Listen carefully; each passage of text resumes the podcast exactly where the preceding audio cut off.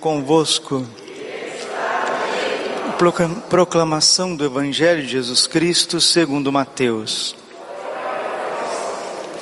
Naquele tempo disse Jesus aos seus discípulos: Se o teu irmão pecar contra ti, vai corrigi-lo, mas em particular só a sós com ele.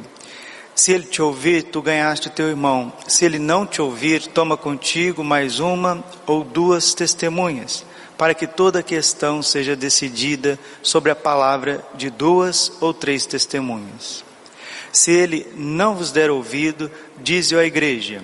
Se nem mesmo a igreja ele ouvir, seja tratado como se fosse um pagão ou um pecador público. Em verdade vos digo: tudo que ligardes na terra será ligado no céu, e tudo que desligardes na terra será desligado no céu. De novo eu vos digo: se dois de vós estiverem de acordo na terra sobre qualquer coisa que quiserem pedir, isto vos será concedido por meu Pai que está nos céus. Pois onde dois ou três estiverem reunidos em meu nome, eu estou ali no meio deles. Palavra da salvação. Ave Maria, cheia de graça, o Senhor é convosco. Bendita sois vós entre as mulheres. Bendito o fruto do vosso ventre, Jesus.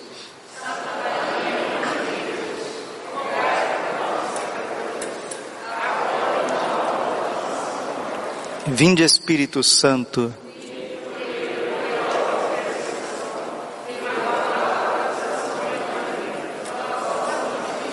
Podemos sentar um pouquinho. Jesus, manso, humilde de coração. Bendito seja o Senhor Deus que me escutou. É Ele que dá vida à nossa vida. Que alegria celebrar o dia de Santa Clara de Assis esse luzeiro que a providência divina nos deu em 1193 na cidade de Assis, na Itália, a cidade preferida do beato Carlo Acutis. Né?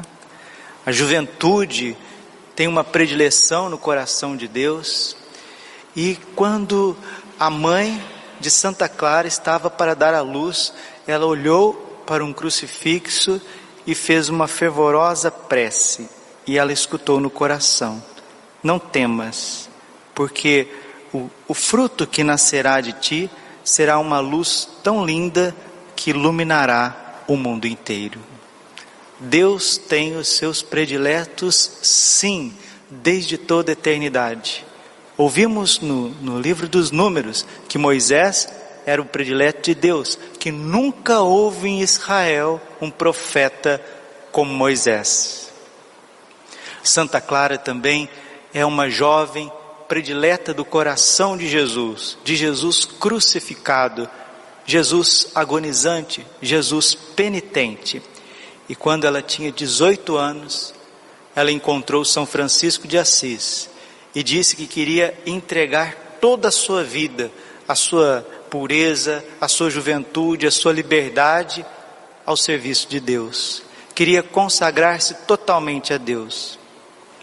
Sua família era uma família rica e piedosa. E Clara tinha muitos pretendentes. Mas quando ela entrou, São Francisco ainda não tinha fundado a ordem feminina das franciscanas, as clarissas, ela precisou entrar no mosteiro das, das beneditinas, das beneditinas. E a família toda foi lá para tirar a menina de lá. E ela se agarrou ao altar e disse: Não o deixarei jamais. Ele é o meu esposo. Jesus Cristo é o meu esposo e eu não o deixarei. Não tenho outro esposo a não ser Jesus Cristo e a ele eu jamais deixarei. Provérbios capítulo 19, versículo 21. Muitos são os caminhos do homem, mas o que prevalece é a vontade do Senhor. A nossa alma, por ser criada num amor infinito de Deus Pai, Filho e Espírito Santo, a nossa alma é destinada a desposar-se com Cristo. Isso está em Efésios capítulo 5, versículo 25. Maridos, amai as vossas esposas como Cristo amou a igreja e se entregou por ela. Jesus é o esposo da nossa alma, de todos nós, todos nós batizados, nós temos Jesus como esposo da nossa alma. Quem vai tratar muito do amor esponsal nos seus escritos é São João da Cruz. Graças a Deus, tem homens e mulheres que, ouvindo a voz de Deus, se entregam totalmente e se tornam instrumentos na mão de Deus. Depois da história, nós já sabemos. São Francisco fundou a ordem feminina, os franciscanos, cuja Santa Clara, cujo Santa Clara foi superior durante mais de 38 anos. Quando ela tinha 22 anos, começou a sofrer doenças muito fortes no seu corpo e ela oferecia tudo aquilo em sacrifício aos divinos corações. Santa Clara era tão forte a vida de penitência dela, que o próprio São Francisco disse para ela maneirar um pouquinho. São Francisco pediu para Santa Clara maneirar um pouquinho na penitência, imagina qual que era o grau de penitência dessa jovem. E Santa Clara, uma vez para defender as monjas, clarissas, as consagradas, Inês, também a sua irmã, acompanhou para a vida consagrada. Inês tinha 14 anos de idade, entregou sua vida. E quando vieram os sarracenos querendo invadir a Itália, ela não hesitou. Ela foi, não podia, mas era a única defesa que ela tinha. Ela pegou o ostensório, foi até o sacrário, pegou Jesus no Santíssimo Sacramento e disse: Senhor, não temos outra proteção além de ti. O Senhor não vai deixar que as suas filhas, as suas esposas, possam perecer na mão dos inimigos. E Jesus, no Santíssimo Sacramento, disse para ela: Eu te protegerei hoje e protegerei sempre. Jesus, no Santíssimo Sacramento, nos protege hoje e nos protegerá sempre. Santa Clara morreu com 60 anos de idade, com muitas penitências, muitas penitências, entregue totalmente transfigurada em Cristo. Quando São Francisco teve a inspiração de montar o primeiro presépio da história, ela não podia sair do convento. E Deus deu uma graça muito grande. Projetou toda a cena do presépio dentro do convento e ela pôde ver como se estivesse numa tela, num cinema. Por isso que Santa Clara, ela é padroeira das telecomunicações. Vamos pedir a intercessão do irmão Sol, da irmã Lua, São Francisco e Santa Clara, que haja uma renovação na Igreja Católica, começando pelos jovens. O Beato Carlo Acutis fez questão de passar grande tempo da sua vida em Assis. Era o seu lugar predileto e lá encontrava muito muito consolo, muitas luzes para o caminho que tinha que seguir. Deus quer a nossa liberdade. Deus só pode agir na nossa liberdade. Nós precisamos, meus irmãos, urgentemente, com a graça de Deus, com o auxílio de Nossa Senhora, o auxílio de São José, nosso anjo da guarda, nós precisamos urgentemente parar de agir com Deus, parar de tratar com Deus por conta de interesses ou por medos. Se a nossa vida, se a nossa caminhada espiritual for por interesses e por medos, nós, nós jamais seremos santos. Santa Clara é o exemplo da liberdade, o exemplo da entrega.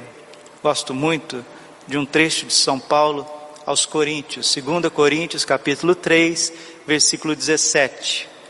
Aonde está o espírito, aí está a liberdade. Romanos capítulo 8, versículo 21, a gloriosa liberdade dos filhos de Deus. João capítulo 10, versículo 18, ninguém tira minha vida, eu a dou livremente. Isso fez Santa Clara, deu a sua juventude, a sua inteligência, a sua boa educação, deu a sua beleza, deu o seu coração. Provérbios 26, 16: Filho, filha, dá-me o teu coração e o quanto que sofreu, e sofria alegre, sofria com, com júbilo. Ontem, rezando o texto da misericórdia, pedi uma palavra para Jesus no diário de Santa Faustina, estava escrito, né? Minha filha falou para ela, remeti a mim, meu filho, O sofrimento na tua vida é um sinal que eu estou contigo. Que bonito. O sofrimento na tua vida é o sinal que eu estou contigo. Vamos dizer juntos, por favor?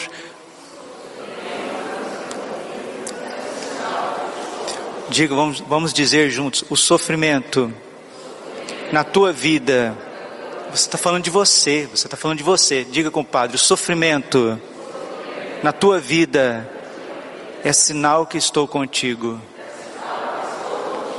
Porque Jesus é um esposo crucificado.